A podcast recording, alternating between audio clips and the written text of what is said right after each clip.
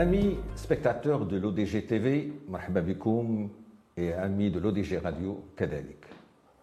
Aujourd'hui, le monde entier, le Maroc notamment, on vit sur le rythme de l'Ukraine. Et qui dit l'Ukraine dit menace nucléaire.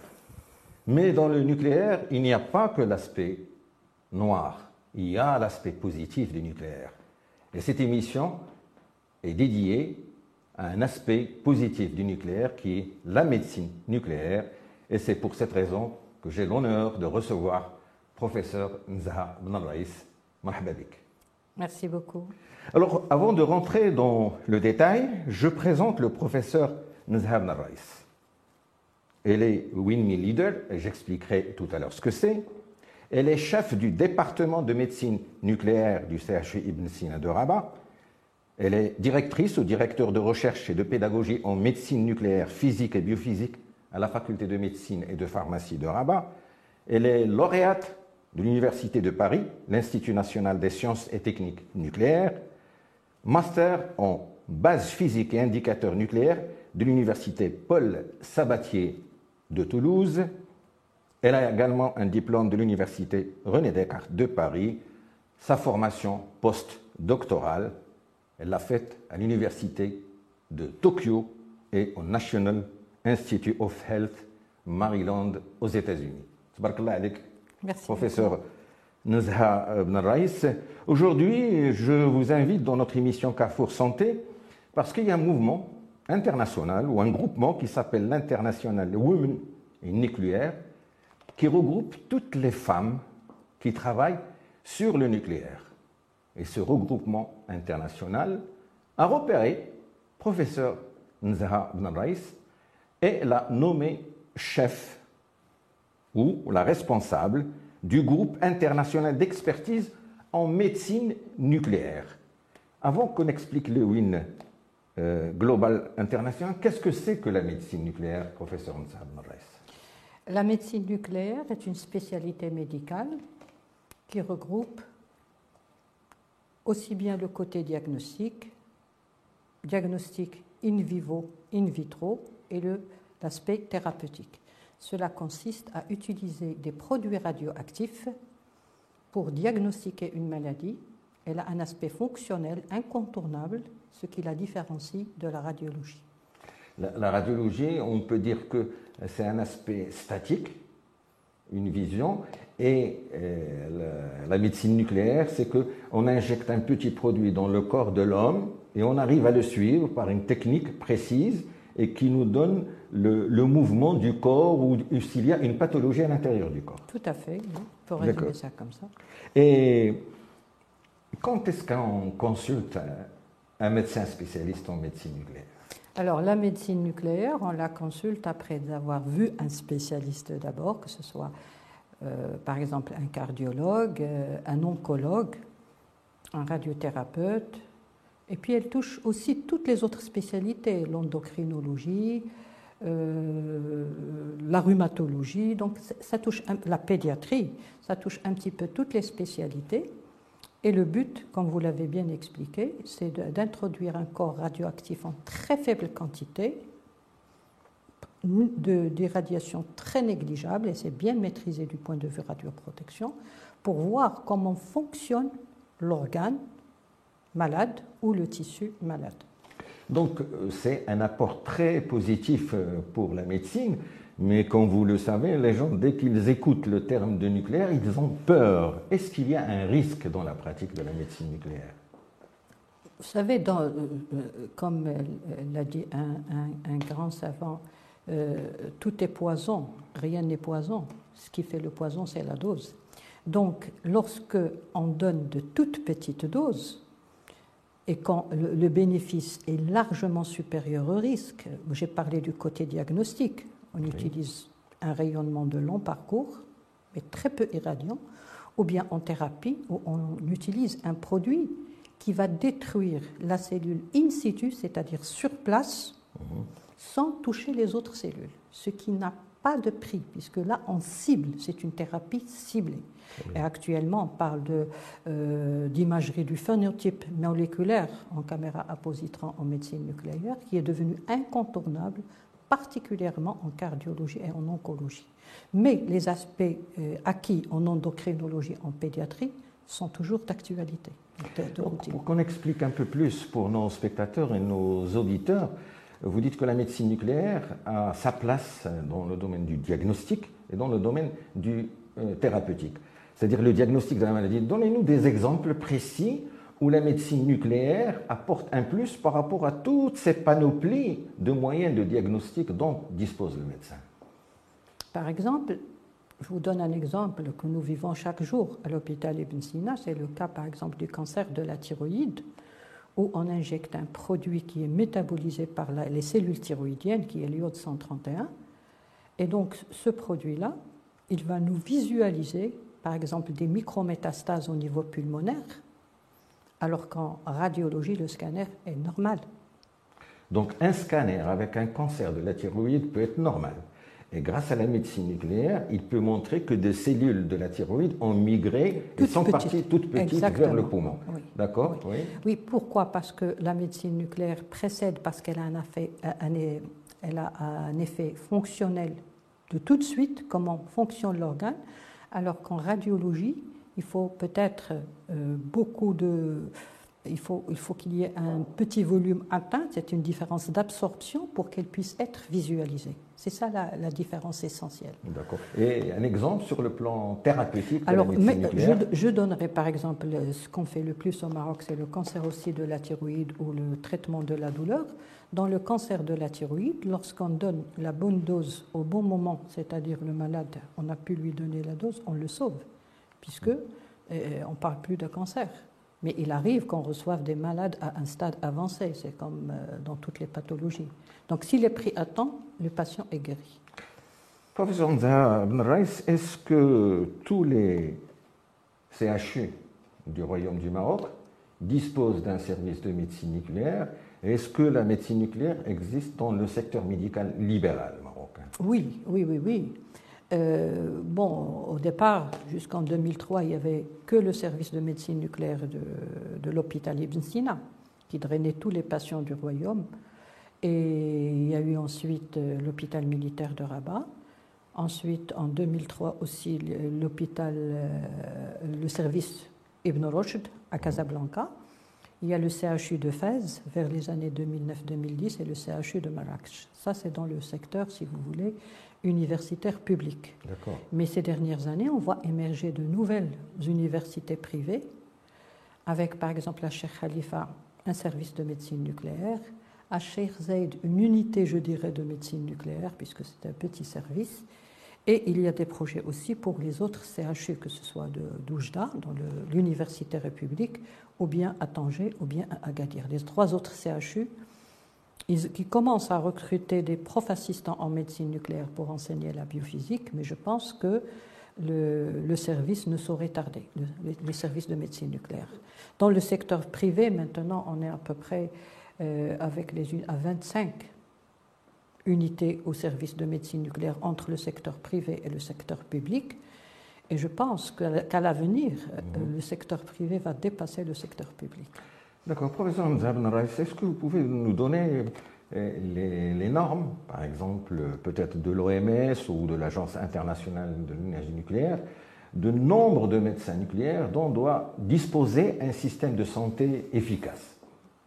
On parle plutôt, plutôt d'appareillage. D'accord. Et que, bon, comme chaque appareillage, il faut au moins un médecin, deux médecins. Donc on peut donc, euh, pour, je pense, euh, la SPECT City, c'est un appareil Mhm. par euh, million d'habitants. D'accord. Alors, par exemple, au Maroc, on a une trentaine de millions, un petit peu plus. On a, je pense, entre Gamma Camera, Spect City, c'est-à-dire les plus récentes, et Spect et Gamma Camera, on a autour de 16-17. Donc, il nous en manque au moins 14 ou 15. Par contre, dans la, c'est ce que j'ai essayé de vous expliquer, dans la technologie récente de médecine nucléaire, utilisant les caméras à positrons qui ont révolutionné la cancérologie et l'impact de la médecine nucléaire en, oncologie, c'est les, caméras à positrons. Au Maroc, on est fier d'avoir 15 PET CT au Maroc. Or, l'OMS, elle dit euh, un appareil pour 4 millions. Très bien. Lorsque vous dites cette nouvelle génération, dernière génération d'appareils de médecine nucléaire a révolutionné la cancérologie, dans quel sens? Dans tous les sens. Par exemple, dans le bilan d'extension, mhm. dans la stadification. Par le passé, on disait le patient est stade 2, par exemple, pour un cancer donné, on va le traiter pour un stade 2. Ben, on s'est aperçu, lorsqu'on fait un PET-CT, ne serait-ce qu'au FDG, le produit qui Donc, est. Donc, PET-CT, c'est un examen de médecine nucléaire. Oui, c'est la caméra à positron. alors, on fait, alors on voit que c'est plutôt un stade 3 ou un stade 4. Donc, on connaît mieux le stade du cancer. La stadification, mmh. le bilan d'extension. Et puis, par le passé, le patient, quand il subissait une chimiothérapie, on attend la fin des cures pour dire est-ce qu'il est guéri ou pas. Là, à partir de la deuxième cure, on mmh. peut faire un PET-CT et voir si ça marche ou ça ne marche pas. C'est ce qui est donc économiquement indéniable. Donc, grâce à cette médecine nucléaire, on peut évaluer l'efficacité. L'efficacité Doit-on continuer ou de changer Comme la chimiothérapie coûte trop cher, comme vous le savez, donc ça permet à l'État de faire des économies, parce que c'est des traitements inutiles qui ne vont pas marcher. Mhm. Et quand ça marche, ben, tout le monde est heureux. Puisque vous parlez, professeur Sabras, d'économie, est-ce que tous les examens de médecine nucléaire sont pris en charge par les organismes payeurs, notamment la CNSS, la CNOPS Alors, par exemple, nous, on a commencé à faire des examens PET-CT en partenariat privé-public parce qu'il y a le nouvel hôpital qui est, qui, va, qui est en chantier, qui va voir le jour incessamment, et où il y aurait un service de pointe dont on est fier de médecine nucléaire.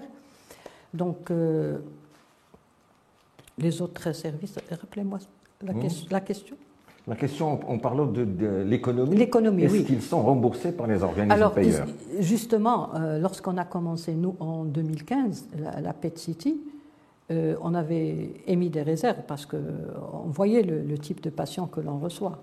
Dès que le ramédiste pouvait faire l'examen gratuitement, mhm. enfin gratuitement, vous savez comment ça se passe. C'est subventionné par l'État et c'est une très bonne chose. Donc là, euh, on a un afflux de patients euh, en PET City. On a commencé par une vacation. Maintenant, on fait 16 patients par semaine. On peut faire plus si on a un budget plus ou si on a l'appareil sur place. Oui, professeur Zabrech, revenons à l'événement pour lequel j'ai le, plaisir et l'honneur de vous inviter. avant de vous poser la question, combien il y a de médecins nucléaires au Maroc? Oui. Et combien de femmes euh, Alors justement, au Maroc, nous sommes à peu près 75, donc les dix premiers qui ont été formés à l'étranger, et 65, euh, une soixantaine ont été formés au Maroc. Les, les deux, trois premiers médecins formés ou la première euh, En tant que femme médecin nucléaire, chef de service, je suis la première femme. L'histoire de la médecine nucléaire du Maroc. Du Maroc. Mais il y a eu des hommes auparavant qui ont plus souhaité le secteur privé.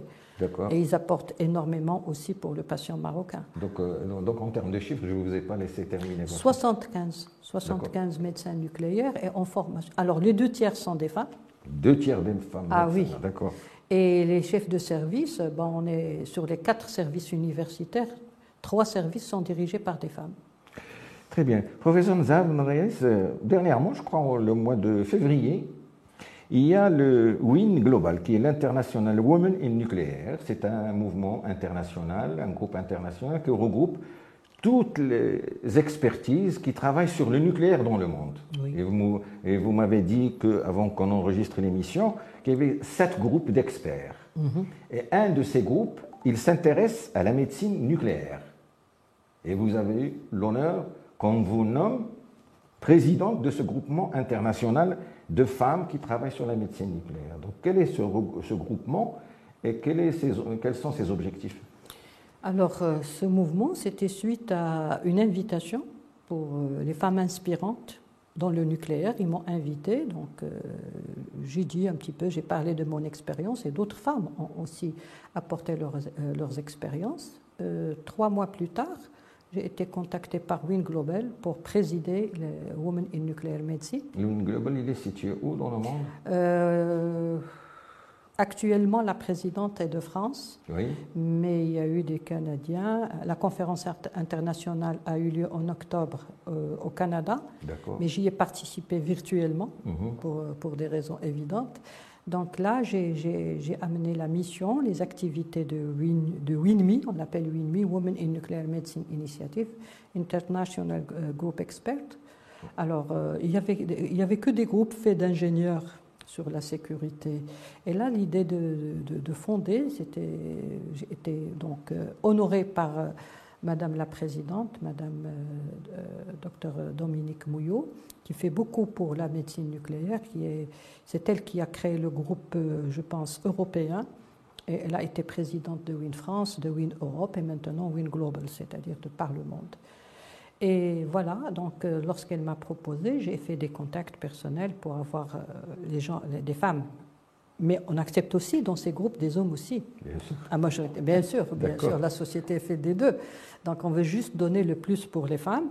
Peut-être, peut-être que j'ai été choisie parce que dans le groupe des femmes au nucléaire, il y a plus de femmes. au- Je ne sais pas. Donc, euh, mais ils avaient demandé quand même des CV. Sur, ils m'ont même proposé des, des prix d'excellence, etc. Donc euh, c'était suite à tout ça qu'ils m'ont contacté. Et, et- et quel sera le rôle de ce groupe euh, d'experts en médecine Alors, alors, euh, pour, euh, pour, alors euh, les objectifs de Win Global, c'est bien sûr la parité, c'est-à-dire hommes-femmes, le plus de femmes dans le domaine nucléaire.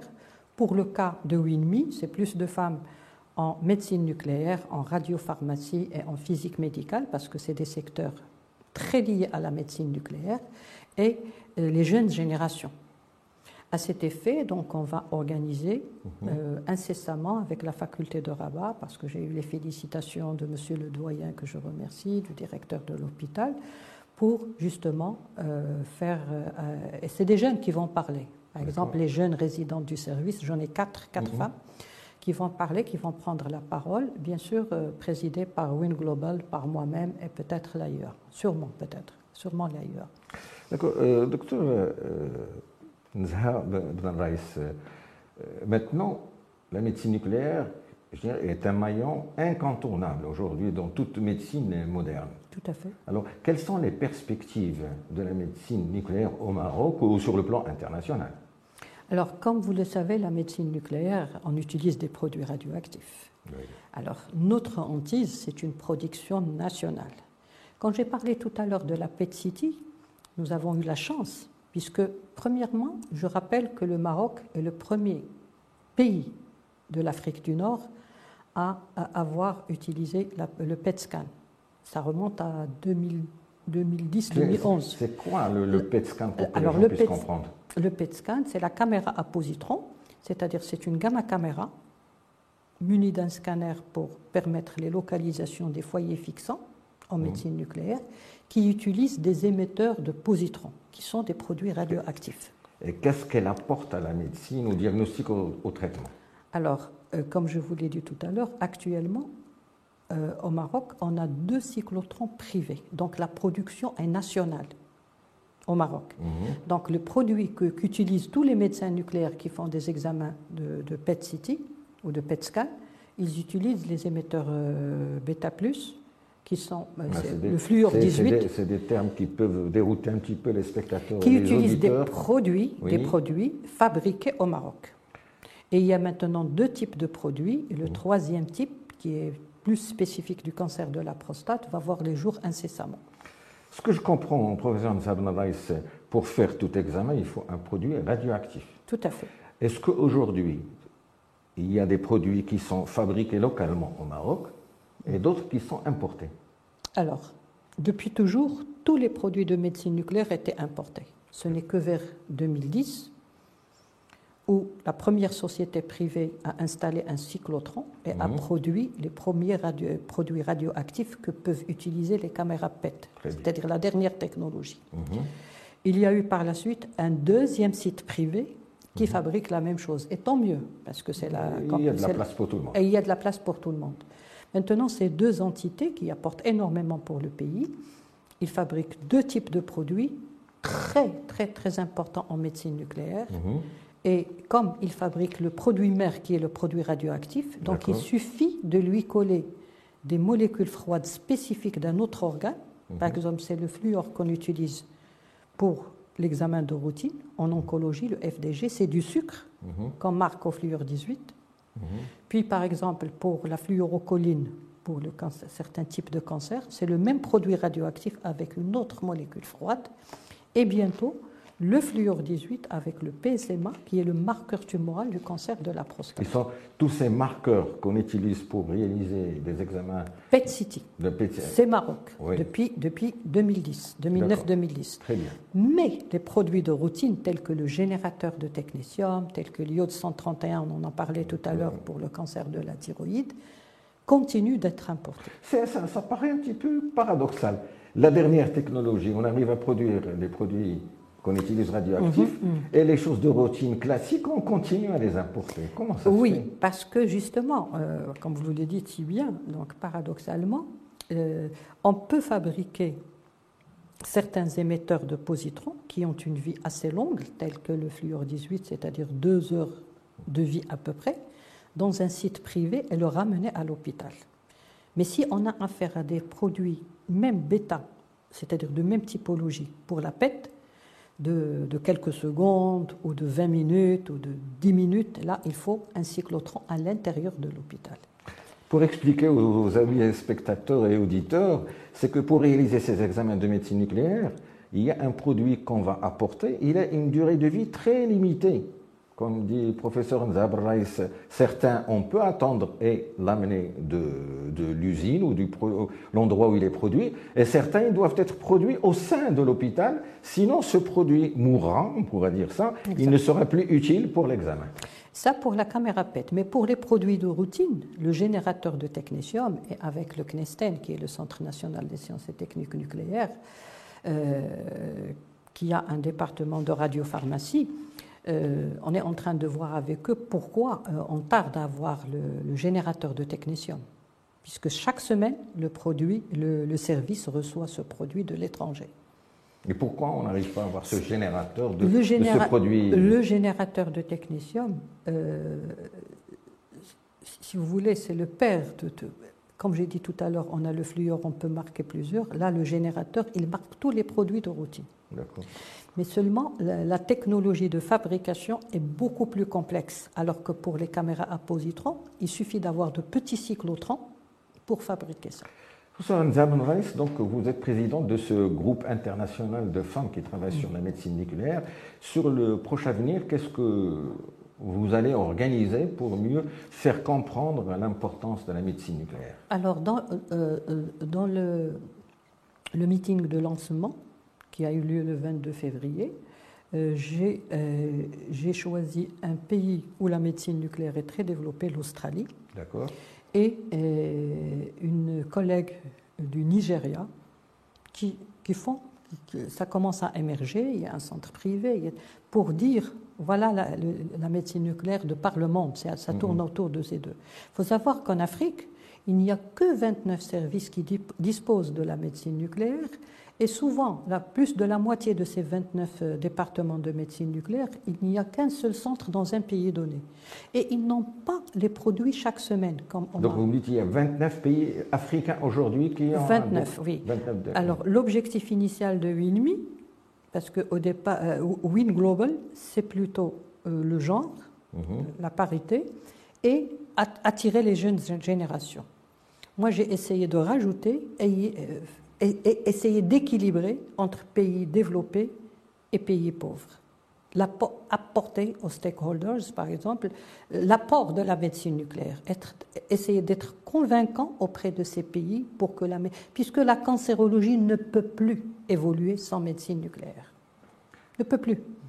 Sinon, on fait de la mauvaise cancérologie où on a des statistiques qui sont en deçà de l'étranger. Donc, euh, professeur Narais, euh, merci. Je pense qu'on a fait un petit peu le tour de la médecine nucléaire et pour dire qu'il n'y a pas que des aspects négatifs et des aspects noirs Oui, j'ai euh, laissé de- ça du, aussi. du- du nucléaire. Donc, si vous voulez passer un Non, non. message Oui, concernant l'utilité de cet Alors- aspect du nucléaire Alors, en médecine. C'est un aspect très positif. Et comme je le dis à mes jeunes étudiants et mes jeunes résidents, je leur dis, l'homme lui-même est radioactif. Nous sommes potentiellement radioactifs les uns, les uns et les autres. Et puis, il y a des régions dans le monde où la radioactivité naturelle dépasse les normes de radioactivité permises par la radioprotection. Donc, nous vivons dans un monde de radioactivité et les produits que l'on utilise, que ce soit pour le diagnostic ou la thérapie, c'est des produits où le bénéfice est largement supérieur au risque. Et je précise, le risque est maîtrisé. Si on sait, si on connaît, et en médecine nucléaire, on ne peut pas devenir spécialiste sans maîtriser la radioprotection. Excellent, vous dites le risque maîtrisé. Lorsqu'on dit examen de médecine nucléaire, mhm. il y a des, rejets de nucléaire, donc euh, des déchets. Mhm. Alors, euh, comment on assure aux gens que c'est bien rejeté? Comment vous faites euh? Alors, l'Office de protection des rayonnements ionisants, qui est un organisme en France, un organisme européen, stipule que dans les services de médecine nucléaire, on utilise des produits qui ont des périodes inférieures à 100 jours et que on peut très bien maîtriser ces produits localement. Pourquoi? Parce que plus on laisse le produit dans une salle dédiée à cet effet qu'on appelle salle des rejets, si vous voulez, radioactifs ou des déchets radioactifs, il suffit, les normes de la radioprotection nous disent au bout de 10 périodes, il faut les jeter. Nous, mhm. on les laisse des années. Comme ça, on est sûr qu'il n'y a plus rien. Et bien sûr, on vérifie. Et même quand moi je vérifie ou la, la physicienne vérifie qu'il n'y a plus rien, on n'a pas le droit d'y toucher. On appelle le Centre national de radioprotection. Marocain. Marocain, bien sûr, mhm. où il y a de très bons experts. Ils viennent. Et c'est eux qui sont en droit de déplacer et de les traiter comme des déchets normaux parce qu'il n'y a plus aucune trace de radioactivité. Merci, professeur Nzhab Narrais. Et si vous permettez, j'ai eu l'honneur de vous recevoir dans cette émission. Et en votre nom, on, je, on serait tous les deux d'accord pour rendre hommage à une autre dame marocaine. On va lui dire bonjour. C'est le professeur Najet Mourtar, ah qui est directrice générale adjointe de l'Agence internationale de l'énergie atomique. Si vous pouvez nous dire un petit mot sur l'Agence internationale d'énergie atomique et, notamment sur euh, professeur Najat Mourtar. Alors, professeur Najat Mourtar, c'est une grande dame que j'ai eu la chance et le plaisir de rencontrer hâtivement mais c'est une grande dame. Elle a été professeure à la faculté de, des sciences euh, Ibn Tufayl de, Kenitra. C'est une femme qui a beaucoup travaillé euh, en Asie. Elle a été directrice au niveau de l'AIA pour, l'Asie. Actuellement, elle est directeur général adjoint. Donc c'est une fierté pour la femme marocaine. Et c'est une dame travailleuse. Elle est, elle est spécialiste euh, en nutrition. Et elle a énormément apporté en nutrition. C'est une dame que j'aime énormément parce que c'est le genre de dame qui travaille dans l'ombre. Merci, professeur Nzha. Je rappelle qu'elle est une des premières spécialistes médecins marocains en médecine nucléaire. Les nucléaires, ça peut guérir. Et je termine sur cette note positive et à très bientôt. Merci, Lella.